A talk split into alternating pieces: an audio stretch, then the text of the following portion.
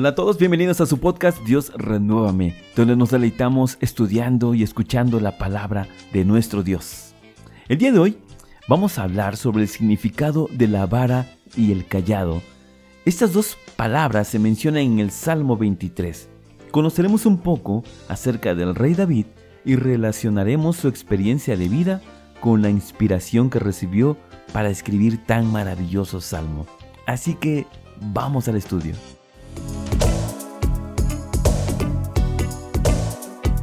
El versículo de referencia se encuentra en el Salmo 23, versículo 4.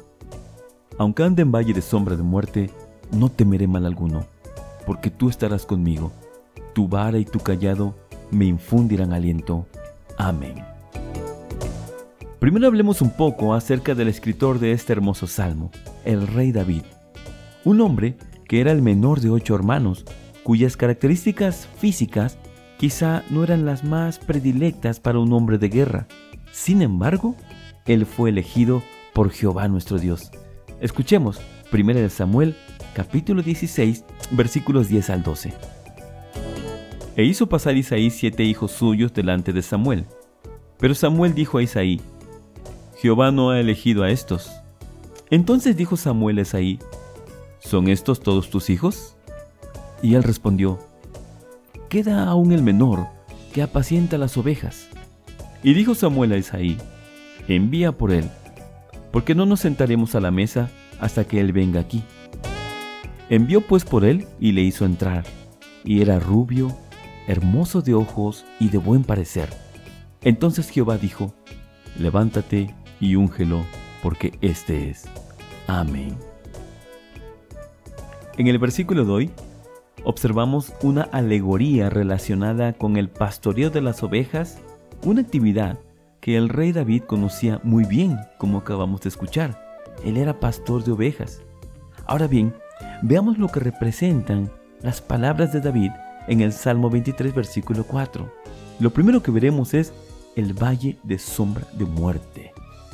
Esto representa el peligro y las dificultades a las que en ocasiones no nos es posible evitar. Las ovejas, por ejemplo, pueden estar expuestas a un desfiladero o a un ataque de feroces bestias. David sabía de esto por experiencia propia. Escuchemos 1 Samuel, capítulo 17, versículos 34 al 35. David respondió a Saúl, Tu siervo era pastor de las ovejas de su padre, y cuando venía un león o un oso y tomaba algún cordero de la manada, salía yo tras él y lo hería, y lo libraba de su boca. Y si se levantaba contra mí, yo le echaba mano de la quijada, y lo hería, y lo mataba. De esta manera, cuando David dice, aunque ande en valle de sombra de muerte, está expresando de manera implícita su confianza en Dios, aún en la adversidad. Hay otras dos palabras que menciona David en su Salmo 23, versículo 4. Tu vara y tu callado. ¿Qué es lo que esto representa? Bueno, son las dos herramientas esenciales de un pastor de ovejas. La vara, un instrumento de defensa para alejar a los depredadores. Esta representa entonces la seguridad. Y el callado, con su característico gancho en uno de sus extremos, lo empleaba para sujetar a sus ovejas y guiarlas por el camino correcto. Por tanto, el callado representa la guía correcta. En resumen, la vara representa la seguridad inspirada en Jehová nuestro Dios. Dice la escritura en Deuteronomio capítulo 31 versículo 6. Esforzaos y cobrad ánimo, no temáis ni tengáis miedo de ellos porque Jehová tu Dios es el que va contigo, no te dejará ni te desamparará.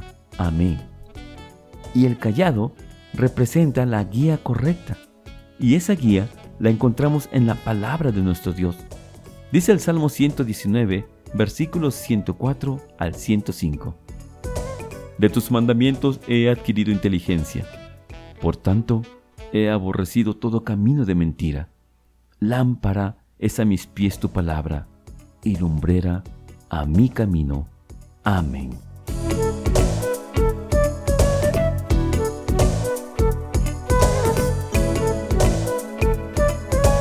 Reflexionemos qué aprendimos el día de hoy.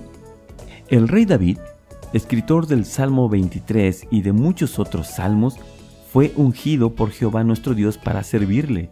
Él era un pastor de ovejas y ese conocimiento lo aplicó para mostrarnos su confianza, seguridad y guía de nuestro amado Padre. La vara representa nuestra confianza en el Señor. El callado representa que Jehová nos guía por el camino correcto y esto, a su vez, por medio de su palabra escrita en la Biblia. Muchas gracias por escucharnos. Recuerde que tenemos un nuevo episodio de lunes a viernes aquí en su podcast Dios Renuévame. Que Dios nuestro Padre y el Señor Jesucristo derramen su gracia y su paz sobre ustedes. Amén.